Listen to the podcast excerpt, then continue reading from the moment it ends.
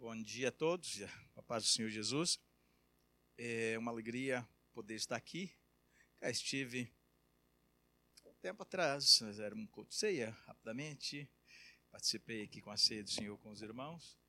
Mas é, essa oportunidade que tenho aqui de poder estar ministrar a palavra do Senhor para os irmãos nesta manhã, eu gostaria de aproveitá-la e é só rapidamente falar. Pastor Samuel já deu uma introdução acerca do nosso trabalho.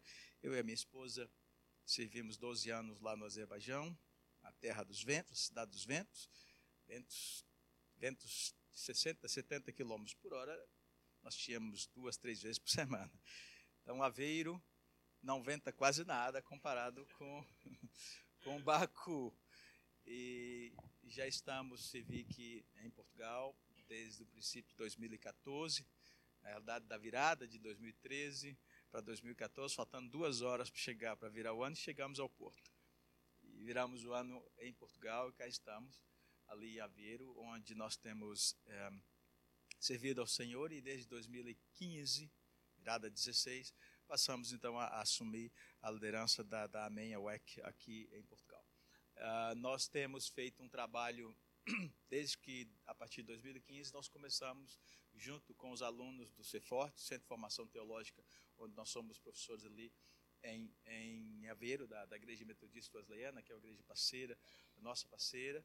Uh, nós começamos com os alunos, no primeiro momento, a fazer o evangelismo aos peregrinos de Fátima que passavam pela, pela IC2 na, na zona da Águeda, na, próximo a, a Maurício da Volga, com apoio das igrejas do princípio, com a igreja ali de, da Metodista.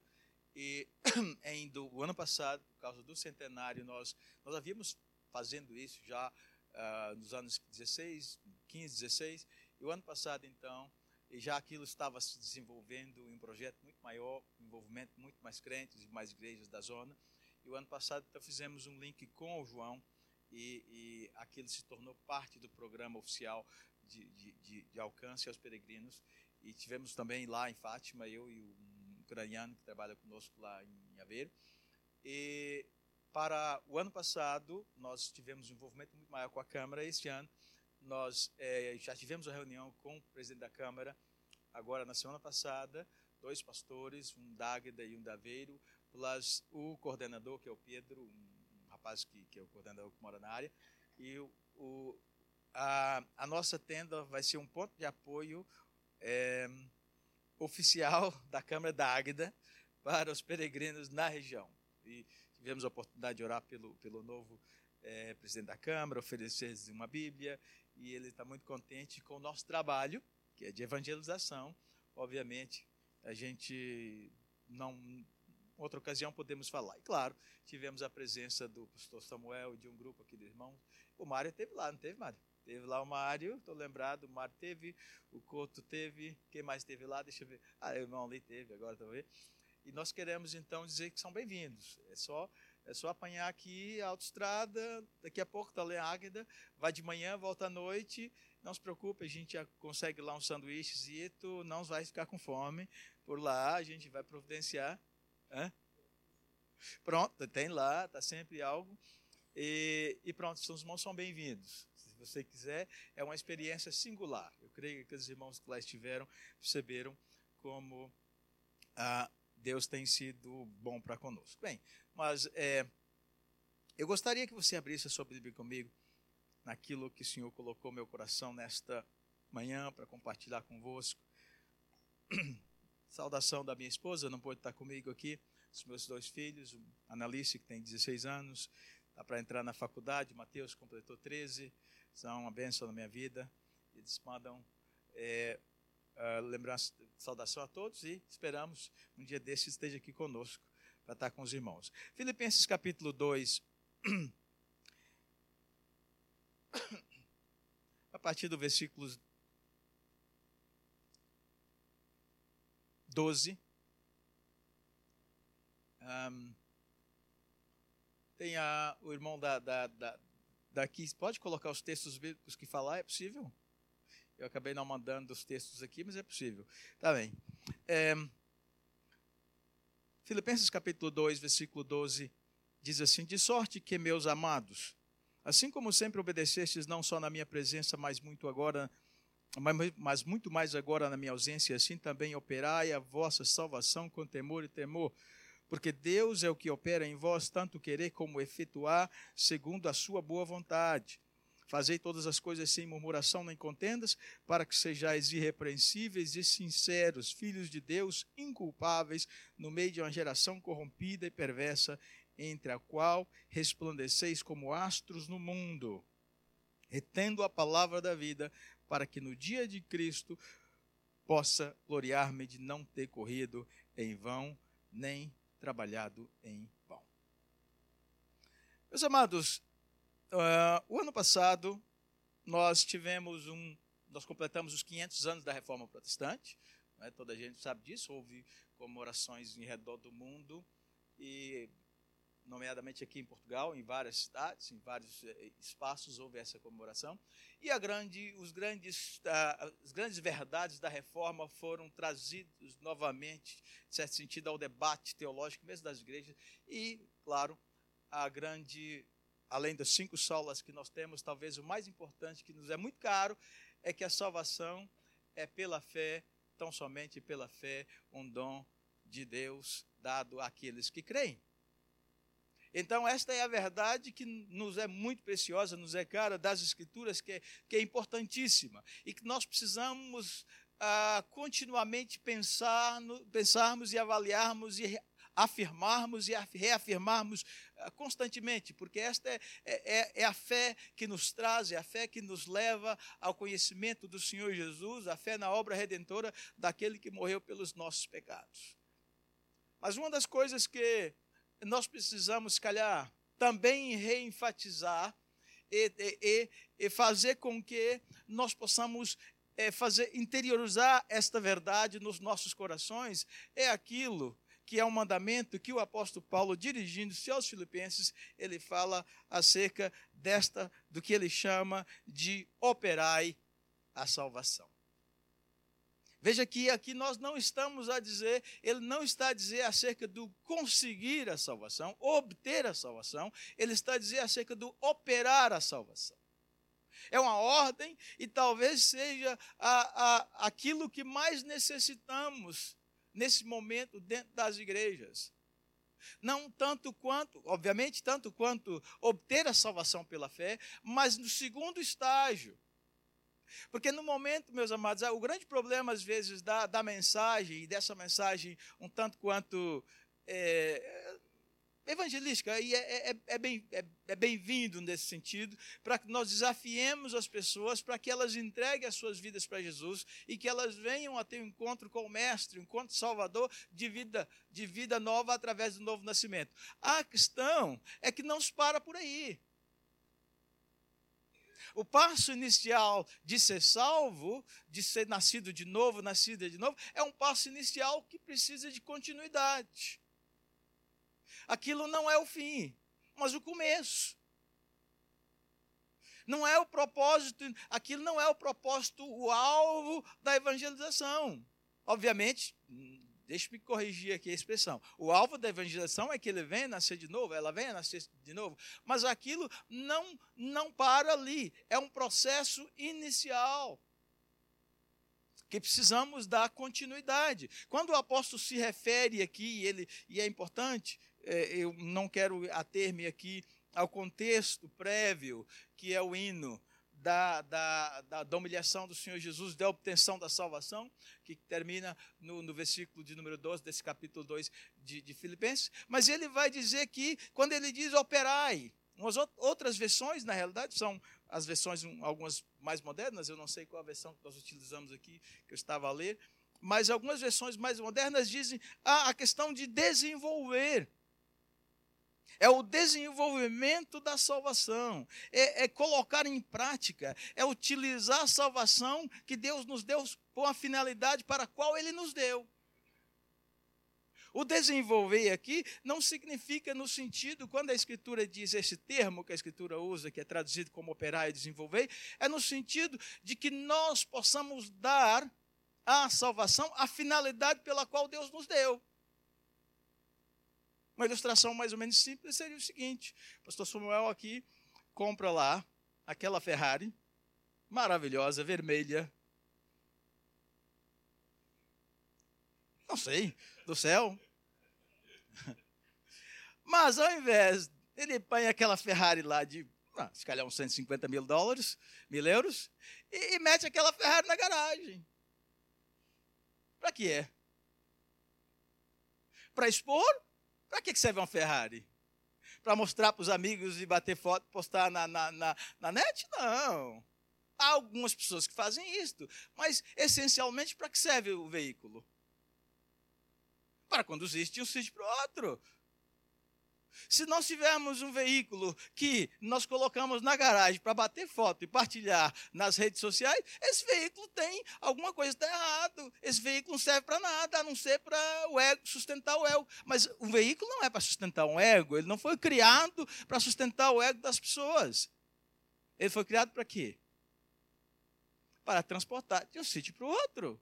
Não faz nenhum sentido que nós utilizemos um veículo como um, um, algo para expor. Oh, obviamente há os que têm, mas nós chamamos essas pessoas normalmente de. Né? Exato. Nós não damos, nós usamos, damos um título para eles, nobres, damos outros títulos, alguns são malucos, doidos. Nós damos outros títulos porque ele está a fugir o propósito. Carros não são para coleção, a menos que sejam antigos e que pronto, deixamos os carros de lado. Mas, irmãos, o que nós temos aqui é que a salvação nos é dada com um propósito.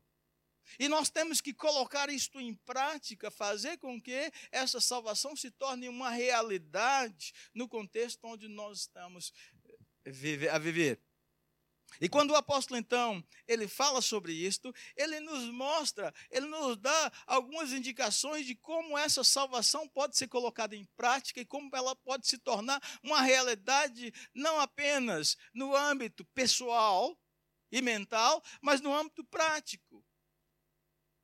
E ele vai dizer, eu quero que você acompanhe aqui comigo, porque ele vai dizer, quando ele diz assim, operai a vossa salvação, e ele diz assim, a primeira coisa que ele acrescenta logo ao termo operai a vossa salvação, se perceberem lá, e, e se o irmão da, da do, do, do, do projeção pode deixar aqui, por favor, o versículo, ele vai dizer assim, com temor e tremor. A, a salvação ela, a primeiro aspecto aqui de, de operar a salvação é que ela deve ser feita, não é? Com temor e tremor. Quando nós pensamos em temor e tremor, são duas palavras, não é? Bem, bem parecidas em português, até soam é, como uma palavra só. A primeira coisa que nós pensamos é o quê? Medo. Não é? Nós pensamos em medo. A primeira coisa que nos vem à, à, à mente é medo. Ou seja, eu vou ter então que ter medo? Não. Isso, isso é a palavra que soa-nos ao português, no momento que nós ouvimos. Mas se nós olharmos para as Escrituras, a Escritura fala, e esse temor aqui, obviamente, nós estamos a falar de temor do Senhor. E quando nós olhamos para a ideia de temor das Escrituras, nós vamos encontrar um princípio básico da sabedoria, segundo as Escrituras, é que o temor do Senhor, o princípio da sabedoria, o que está por trás da sabedoria é o temor do Senhor. Então, quando o apóstolo está, e lembre, ele está a falar a partir de um ponto de vista das Escrituras, quando ele está a dizer que com temor e tremor, ele está a dizer desse temor do Senhor. Ele está a falar não daquele medo no sentido daquele pavor, daquela coisa de, de, de achar que Deus vai de alguma maneira destruí-lo. Obviamente não, Deus não tem plano nenhum de destruí-lo. Deus tem plano de salvá-lo. É isso que Jesus disse: Eu não vim para condenar o mundo, mas para que o mundo fosse salvo. Então, quando, quando o apóstolo está referir-se aqui, ele está a pensar naquela sabedoria porque o, o temor do Senhor é o princípio da sabedoria. O temor do Senhor é por trás da sabedoria para a vivência, para a vida, do entendimento e do conhecimento espiritual. Efésios capítulo 5. Nós encontramos quando o apóstolo, e é bom lembrar que é aqui que o apóstolo está dizendo, a partir do versículo de número do, é, a partir do versículo 15. Então, o Efésios capítulo 5, versículo 15, ele diz assim: Portanto, irmãos, vede prudentemente como andais, não como nécios, mas como sábios. Andar com temor é andar como sábio. E o que, que significa andar como sábio? Ele, ele prossegue e diz: remindo o tempo, por quantos dias são maus. Em, em outras versões diz buscando a oportunidade, é, é, aquela, penso que é, é N, como é que é em português? NVI, em português, ah, porquanto, ou remindo o tempo, ou, ou aproveitando as oportunidades, ou entendendo os tempos, e ele continua a falar, e ele diz: Por isso não sejais insensatos. Não ser insensato significa ser sábio, não ser insensato significa, e ele diz: não seja insensatos, mas entendei qual seja a vontade de Deus, compreendei a vontade de Deus, entendei a vontade de Deus. Buscar esta, esse entendimento espiritual e para desenvolver, para que essa salvação se torne uma realidade na tua vida e na minha vida, nós precisamos viver como sábios, e sábios vivem em temor. Sábio vive em temor. O sábio vive em cuidado, em, em, em, em capacitação de, de estar sobre, sóbrio espiritualmente. Um grande problema dos crentes atuais, e nós em geral, é que nós não vivemos de maneira sóbria. A sobriedade espiritual é o primeiro princípio para desenvolver a salvação. Aqueles que não que não vivem uma vida de vigilância e sobriedade espiritual, de temor do Senhor, não discernindo a vontade de Deus, vai viver como insensato. E ao viver como insensato, eles são presas fáceis do inimigo. E quando nós falamos desse tremor, nós precisamos entender que esse tremor aqui é um santo tremor. É, é, é uma atitude de que eu estou a lidar com algo que não é banal. A salvação que o Senhor nos deu, ela precisa ser lidada e, e tratada com muito cuidado. O escritor de Hebreus, no capítulo de número 2, é, ele, ele fala bem, bem interessante, ele está ele tá dirigindo-se a. Uh, se o irmão pode colocar aqui, faz favor. Ele está dirigindo-se a, a, a, crentes que vêm do mundo uh, judaico. Não é? Esses crentes estavam a passar por muitas, uh, por muitas lutas para que voltassem ao judaísmo. E então ele diz, e ele vai dizer assim: convém, por isso convém atentarmos mais diligentemente para as coisas que ouvimos, para que em tempo algum nos desviemos dela. Ele diz a questão da, da diligência. Ele vai dizer diligentemente, com extremo cuidado, para coisas que nós temos ouvido. E ele vai dizer daquilo para que em tempo algum. Porque se ele está dizendo se em tempo algum que é preciso diligência, olha, meus amados, é possível cair da fé? É. Vamos, vamos, ser, vamos ser realistas. Vamos ser realistas. É possível cair da fé? É. É possível esfriamento espiritual? É. Eu não vou pedir aqui para levantar a mão se quem é que conhece alguém que começou a andar consigo na fé e que hoje está espiritualmente morto. Há pastores, há líderes, há pessoas que. E você muitas vezes se pergunta, não sei se você já passou essa pergunta, e você disse: como é, como é, epa, como é que pode? Aquela irmã, aquela irmã era uma bênção. E aquilo como se passou lá e deletou. A, a, o que, a impressão que se tem quando se conversa com aquela pessoa é que todo aquilo conhecimento de Deus que havia naquela pessoa era como se fosse deletado. Alguém chegou lá e meteu, um, era um arquivo, sumiu aquilo, e onde é que está aquilo? Sumiu, desapareceu. E a pessoa completamente fora da presença. Sabe o que é? É o facto de não atentarmos diligentemente para as coisas que temos ouvido e visto. E logo em seguida, o autor vai dizer no, cap... no versículo 2, ele vai dizer, pois a palavra dada, falada pelos anjos e firme, permaneceu firme, toda transgressão e desobediência recebeu a justa retribuição. E o versículo 3 que é interessante, que eu quero chegar aqui ao ponto, como escaparemos nós se descuidarmos ou se negligenciarmos de tão grande salvação? A salvação é muito grande, é muito preciosa, ela teve um, ela, ela teve um preço muito tremendo e grande para que nós possamos negligenciar a maneira como nós a vivemos. Aquilo que nos é precioso, guardamos com extremo cuidado. Não vai deixar lá uma nota de 100 euros no banco do metro, vai? Se caiu uma nota de 100 euros, está lá no metro, para cair a nota de 100 euros, cai, tá, deixa estar. Agora, se caiu um cêntimo, a nota caiu lá uma dita de um cêntimo, foi para baixo das, das, das, das, das bancadas do metro. Quem é que vai ver alguém lá? Quem está procurando? Estou procurando aqui meu um cêntimo. Alguém vai fazer isso? Se alguém vier sair pelas por baixo das cadeiras aqui da igreja a procurar por um cêntimo. E onde é que está meu um cêntimo precioso? O que, que nós diríamos? Epá, isso não vale nada, deixa estar. Está aí rolar pelo chão aí, para apanhar um cêntimo. Agora, e se fosse uma notita de 100 euros? Por acaso, de algum tempo que eu não vejo uma. Pode ser que os irmãos tenham visto com mais frequência do que eu. Mas pronto. Mas o que eu quero dizer aqui, irmãos, que as coisas que nos são preciosas nos são caras.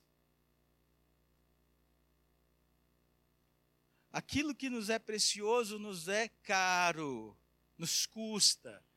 E nós tratamos com extremo cuidado. Extremo cuidado.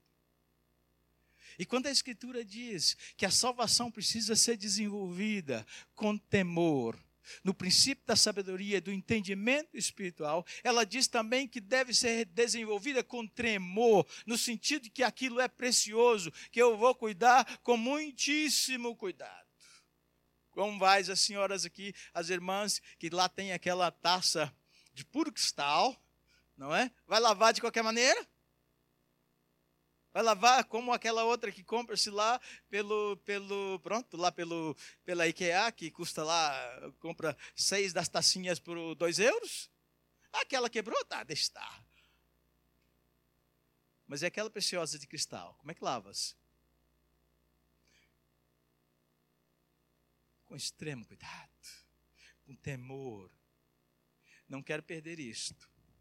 Seguimos adiante, irmãos.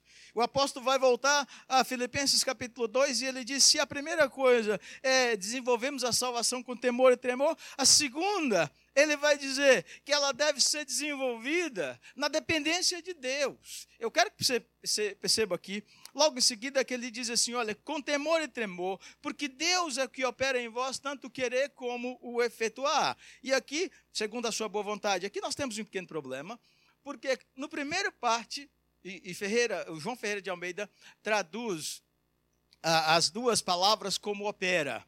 Algumas versões já não, já não traduz o termo operar, porque é, efetuar, não é? No versículo anterior, que ele diz desenvolver e logo, logo depois ele fala efetuar. Mas João Ferreira traduz como é, operai a vossa salvação, e aqui ele diz, porque Deus é que opera em vós. E aí nós ficamos a pensar, quem lê no primeiro momento, dizer, epa, peraí, afinal de contas, sou eu que desenvolvo a minha salvação ou é Deus que desenvolve a minha salvação? Afinal de contas, a responsabilidade é de quem?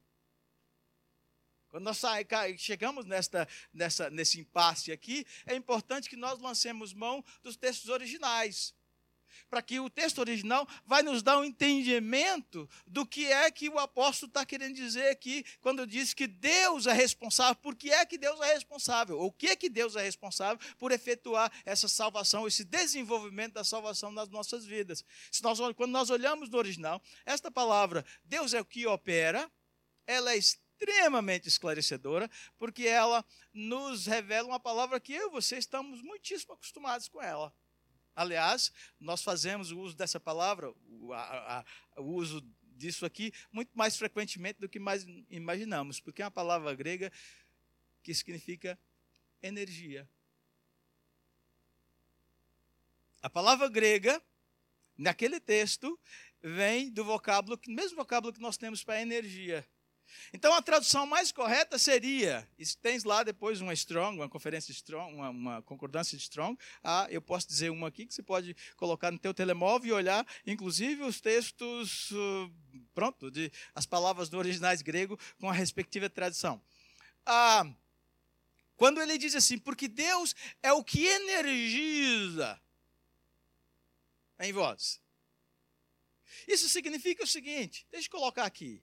O que está por trás, o que está por trás da, da, da, tua capacidade, da minha capacidade de exercer, de operar essa salvação, na realidade é a energia, é o poder que vem de Deus. Então nós estamos aqui, nesse momento, nós estamos a fazer uso da energia. O microfone está a funcionar bem, mas se for ali e retirar a energia, não há nada. O frigorífico pode estar muito bem, pode estar funcionando muito bem. Está bonito, está novo. Se não tiver energia, pronto, ele não, não move-se.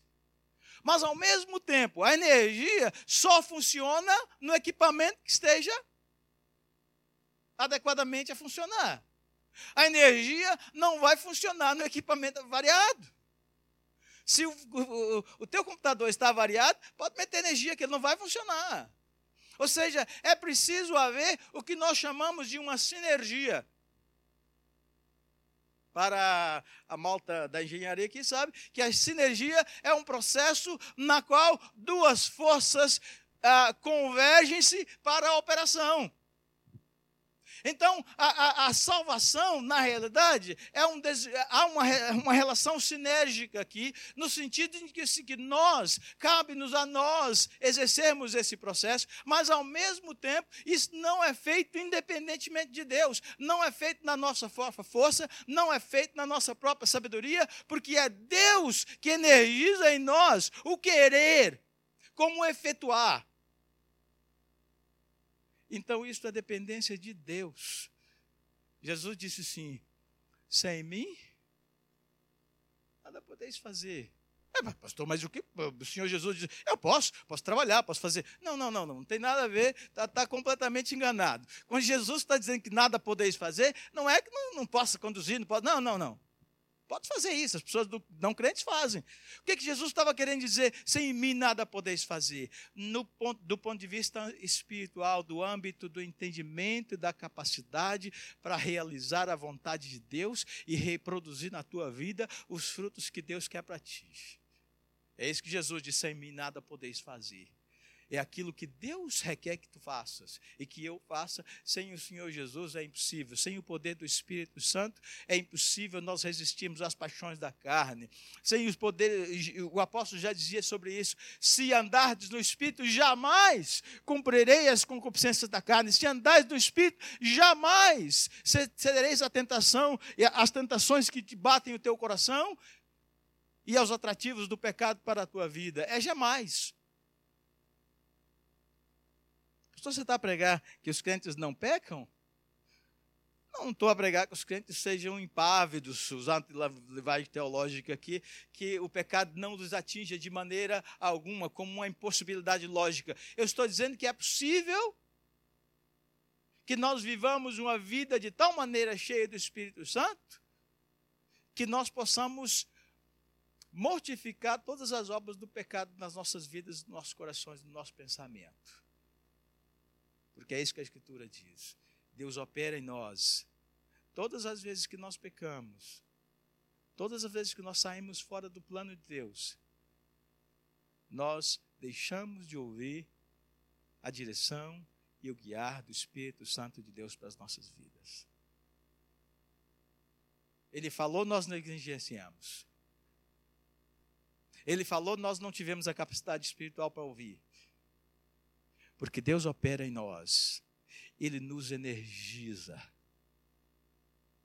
Essa dependência de Deus. A terceira coisa que, se a primeira é uma vida de temor, a segunda é uma vida de dependência do Senhor com relação a isso. O apóstolo continua e ele vai dizer: olha, ele vai dizer, no versículo 15: Para que sejais irrepreensíveis e sinceros, filhos de Deus inculpáveis no meio de uma geração perversa, ou corrompida e perversa, entre as quais resplandeceis como astros no mundo. E aqui eu diria que a salvação precisa ser desenvolvida ou através de uma vida que testemunhe e demonstre o poder do Evangelho.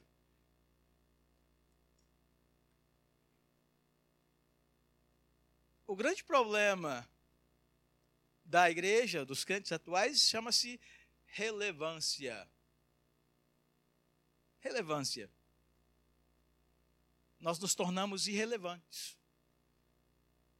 Nós nos amoldamos à cultura e às práticas e nós não nos tornamos profetas delas. E quando eu quero dizer aqui, eu nos tornar profeta, eu não estou dizendo que a gente precisa se tornar um crente chato. Tem uns crentes chatos, irmãos. Tem uns crentes chatos.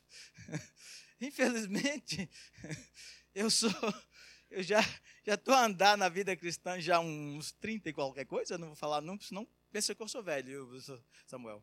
Que não sou tanto assim, tá bem? Ah, mas alguns crentes chatos. Alguns crentes que eles acham que têm a, a tarefa de corrigir toda a gente. Não é? Eles acham que tem a tarefa de corrigir toda a gente e de que eles são os corretores do planeta. Não, não é. Não é? A tarefa de, de, de transformar o planeta, vamos chamar assim, não, não é de, de um indivíduo. Mas o que acontece, irmãos, é que nós não precisamos necessariamente ficar a, a, a condenar e a, e a, falar com as pessoas a todo tempo acerca das práticas que eles estão fazendo, erradas que eles estão fazendo, obviamente que vai, vão surgir oportunidades em que nós podemos, às vezes, confrontar, mas o mais importante é que nós precisamos brilhar. O mais importante aqui é a vivência. O mais importante não é tanto, não são tanto as palavras, tanto quanto os atos. Nós somos muito bons para falar. Olha, eu descobri que eu tenho mais capacidade para falar do que para fazer.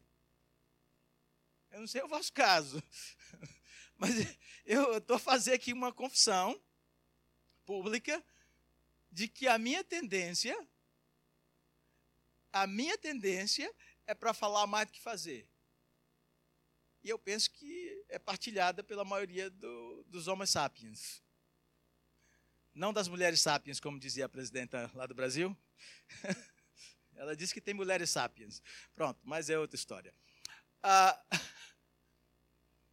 mas ah, ah, o que nós temos aqui, irmãos, é que nós precisamos que, quando, veja só, que ele vai dizer, que nós sejamos irrepreensíveis, sinceros, eu, eu poderia aqui, nós poderíamos entrar em, em, em, em análise de cada uma dessas palavras, inculpáveis. E ele vai dizer que é no meio de uma geração corrompida e perversa. Nós estamos vivenciar uma, uma, uma geração corrompida e perversa. Nós estamos no meio de uma, uma sociedade cujos valores se deterioraram.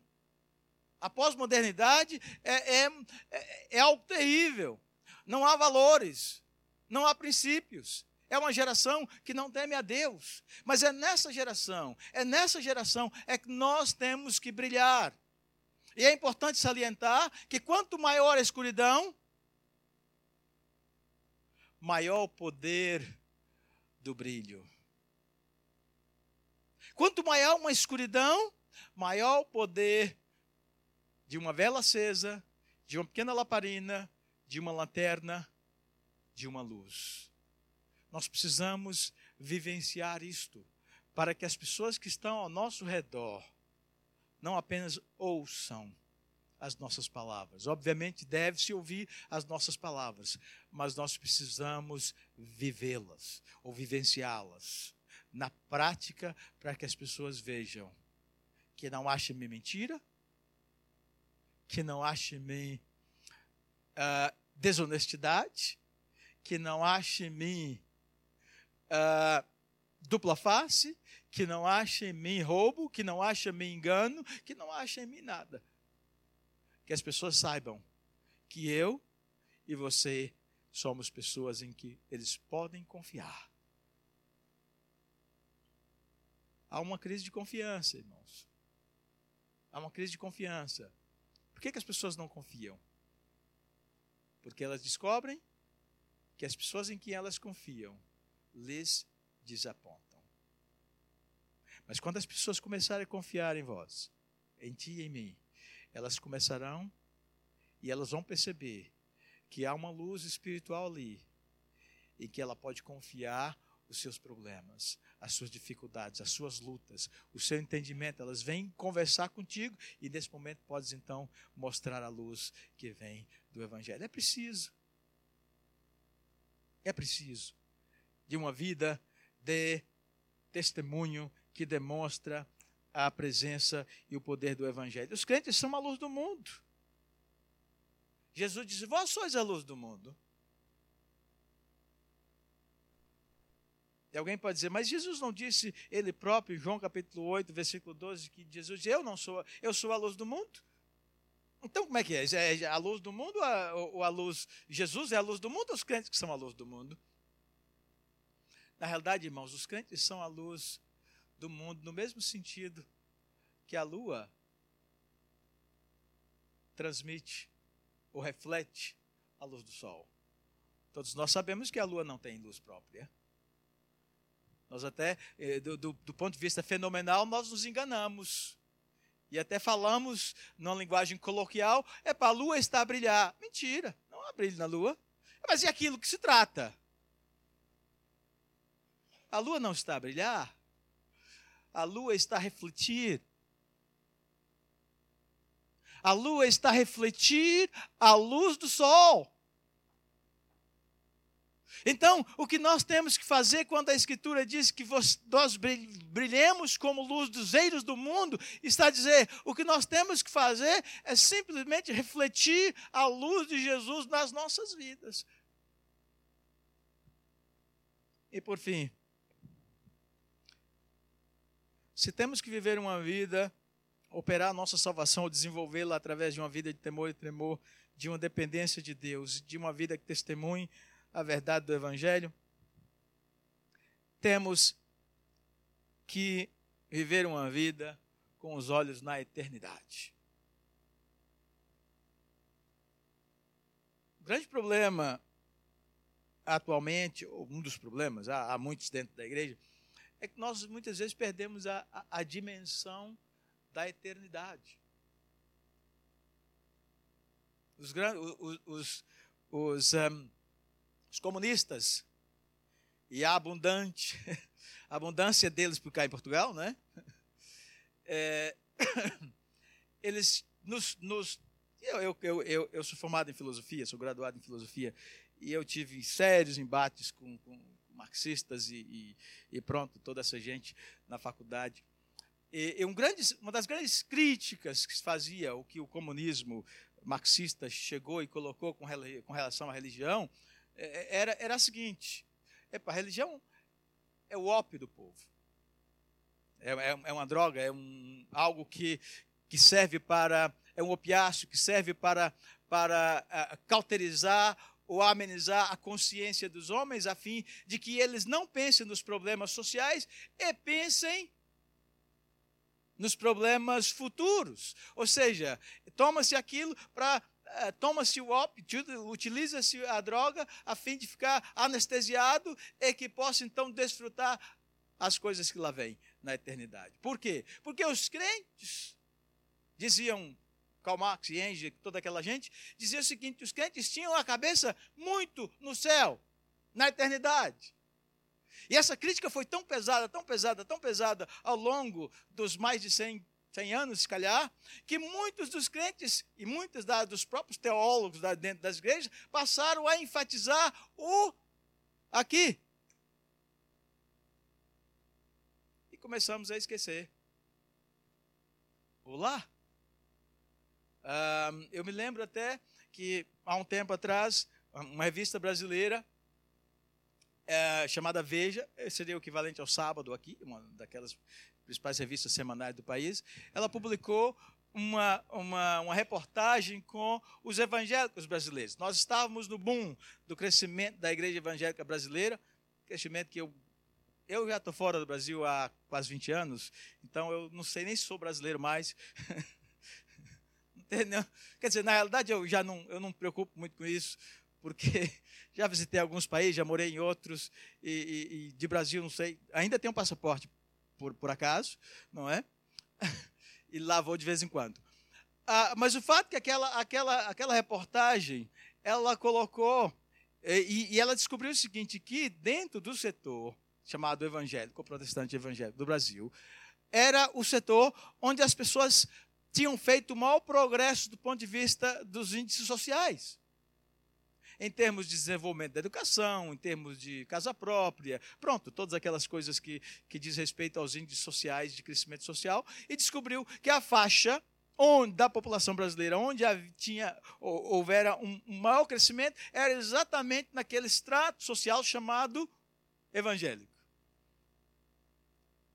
E a Veja colocou da seguinte maneira: o título, o headlines era Evangélicos esquecem o céu para ganhar a terra.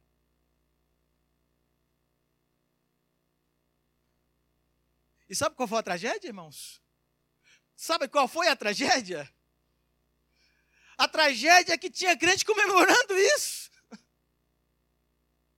A tragédia era que tinha crente comemorando isto. Os irmãos podem entender algo assim? Se entenda, me explique, faz favor. Eu não entendo.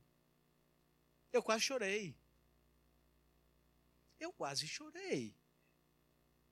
Sabe por quê? Porque eu e você estamos aqui de peregrinos. Esse, lembra do, do tema da, da, da, da oração da, da, da Aliança Evangélica desse ano? Peregrinos e forasteiros. Nós somos peregrinos e forasteiros. Não importa o teu passaporte. És português? És portuguesa? Tem o teu passaporte? Então, mas a tua cidadania não é aqui, não, não, é a tua habitação para sempre, está de passagem. Se não chegou, está próximo. Vai ter o momento da tua partida. Vai ter o momento da minha. Não fiques aqui. A tua cidadania, o teu passaporte acabou a partir dali que nós cruzamos a linha. E sabe como é que a escritura chama? A Escritura não usa o termo morte. É interessante que quando os apóstolos falam, eles dizem partida. Já percebeu? Paulo diz, Paulo diz, está próximo o tempo da minha morte. Você não vê o Paulo falando isso. O que, é que ele diz? Está próximo o tempo da minha partida. Nós estamos, nós estamos de partida. E ninguém sabe quem é o próximo da fila.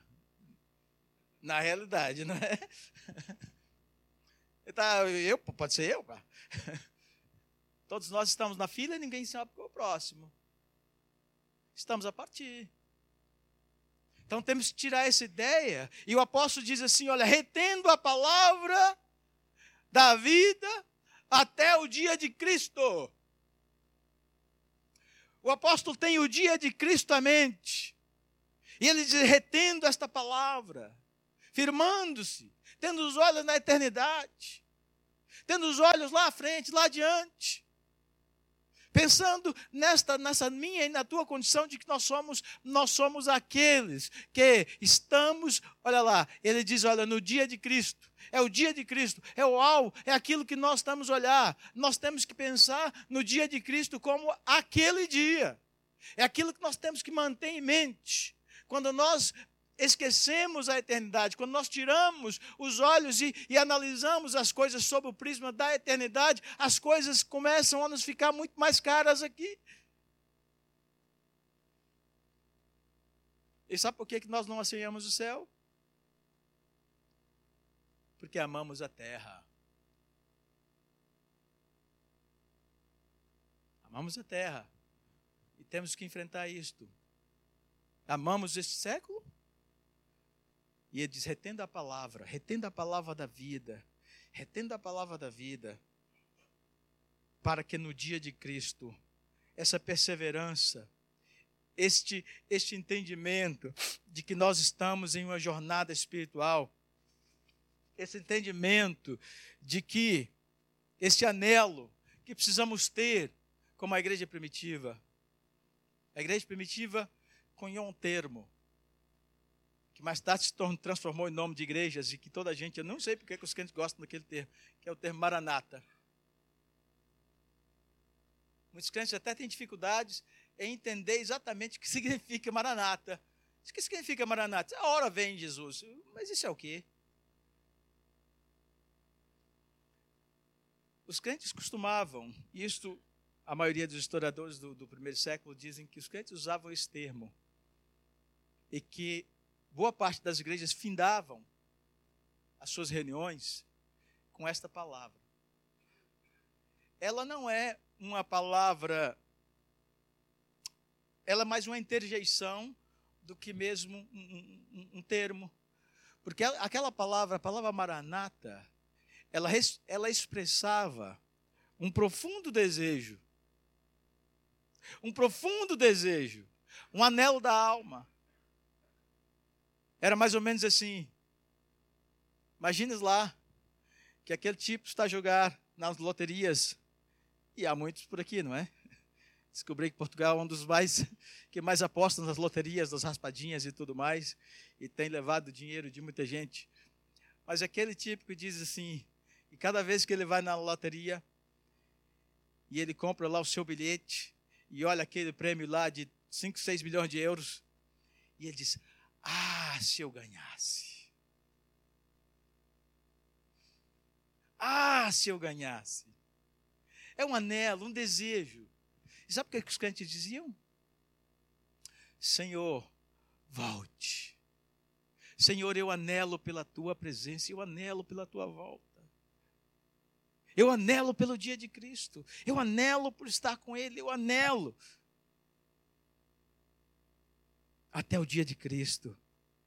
Perseverando até o dia de Cristo. Tendo o dia de Cristo em mente. Tendo o dia de Cristo como o, o, dia, seja da nossa partida, seja da volta do Senhor, como o nosso alvo maior. O encontro em que nós vamos estar com Ele. Quando nós vivemos assim tudo que nós fizermos, se nós fizermos sob, sob a ótica da eternidade, nós vamos fazer de maneira diferenciada. Nós somos gente do futuro. Nós somos gente do futuro. Nosso destino não chegou ainda. Estamos a caminhar. E alguém já disse: o melhor está por vir. Não penses que recebeste já, ou que tens recebido tudo aquilo. A coroa está lá.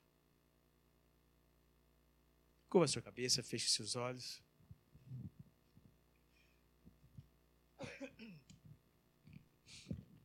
Eu queria nesta manhã, já está se formar em tarde. Eu não sei se há alguém que entrou aqui que, que ainda não fez ou não teve encontro com Jesus. Mas a chamada do Senhor Jesus, em primeiro lugar, é a chamada para, para a fé, e a chamada para o novo nascimento, a chamada ao arrependimento e a vida com Deus. Se nesta manhã alguém aqui que entrou, não conheço a maioria de vocês, não sei se tem aqui alguém pela primeira vez ou segunda, mas que ainda não se tornou um discípulo, um discípulo de Jesus, eu queria nesta manhã fazer-te um convite para que você dê um passo de fé e entregue o teu coração, a tua vida ao Senhor, a fim de que Ele possa guiar-te, a fim de que a tua vida possa ser transformada. Jesus disse: Eu sou a luz do mundo, quem me segue não andará em trevas. Se não estás a seguir Jesus, estás em trevas. Trevas espirituais, sem entendimento, das realidades espirituais e, consequentemente, estás a andar na escuridão e para a destruição. Mas a boa nova é que Jesus traz luz para a tua vida. Ele diz: Quem me segue não anda em trevas, mas terá a luz da vida. E esta luz da vida que estou a oferecer-te nesta manhã. Se queres fazer essa decisão, se há alguém aqui nessa condição, e que quer arrepender-se dos seus pecados, ter a sua vida transformada, esse é o momento para que tomes um passo, dês um passo de fé. Não no que diz respeito a mim, que não posso fazer nada por ti, mas com relação a Jesus. Se alguém é assim nessa condição, eu queria que manifestasse levantando a sua mão que eu quero orar por ti. É só um ato, não, não é a tua mão que vai fazer com que você seja um, um, um, seguidor de Jesus, uma seguidora de Jesus, mas o levantar a tua mão vai identificar-se como um passo de fé que estás a dar. Se alguém nessa condição aqui, eu gostaria de orar por ti. Se não quiser manifestar, pode procurar-me a mim, ou o pastor Samuel, ou uma pessoa que conheças na igreja, e converse com ele ou com ela acerca disso. E quanto a nós, eu queria que nós pensássemos e orássemos, pedíssemos ao Senhor e reavaliássemos como tem sido, como tenho andado na presença do Senhor. Tenho eu buscado sabedoria e discernimento espiritual em cada uma das minhas decisões? Tenho eu buscado a dependência do Espírito Santo para viver uma vida que glorifique o Senhor? Tenho eu expressado através das minhas ações e do meu testemunho a justiça, a verdade e a luz de Jesus? Tenho eu vivido à luz da eternidade? Eu tenho me envolvido com tantas coisas que eu até esqueço-me de que aqui eu sou peregrino e forasteiro. Se há algumas desses questionamentos na tua alma, como há na minha, eu queria que nós orássemos nesse momento e colocássemos diante de Deus a área que o Senhor, se calhar, falou contigo, para que Ele tome o controle e, e abençoe para colocar aquilo nos trilhos, porque esse é o propósito do Senhor. Ele ama-nos ele exorta quem ama. Ele os trata como filhos. E filhos precisam, em muitos momentos, serem corrigidos, orientados e reorientados. E é isso que o Senhor nos faz nesta manhã. Senhor, em nome do Senhor Jesus. Com temor e tremor estamos diante de Ti. Senhor, nós somos salvos pela graça. Mas o Senhor nos diz que nós temos que fazer com que esta graça se manifeste em nós, em frutos, em atos para viver de acordo com esta vocação que fomos chamados. Para viver na dependência do Espírito, ajude-nos, Senhor, nessa dependência do Espírito Santo. Ajude-nos, Senhor, a não ser apenas, Senhor, ouvintes da palavra, mas praticantes. Ajude-nos, Senhor, a não, a não tentar impressionar os homens com as nossas palavras, mas, ó Deus, manifestar as obras para que vejam e glorifiquem o nosso Pai que está no céu.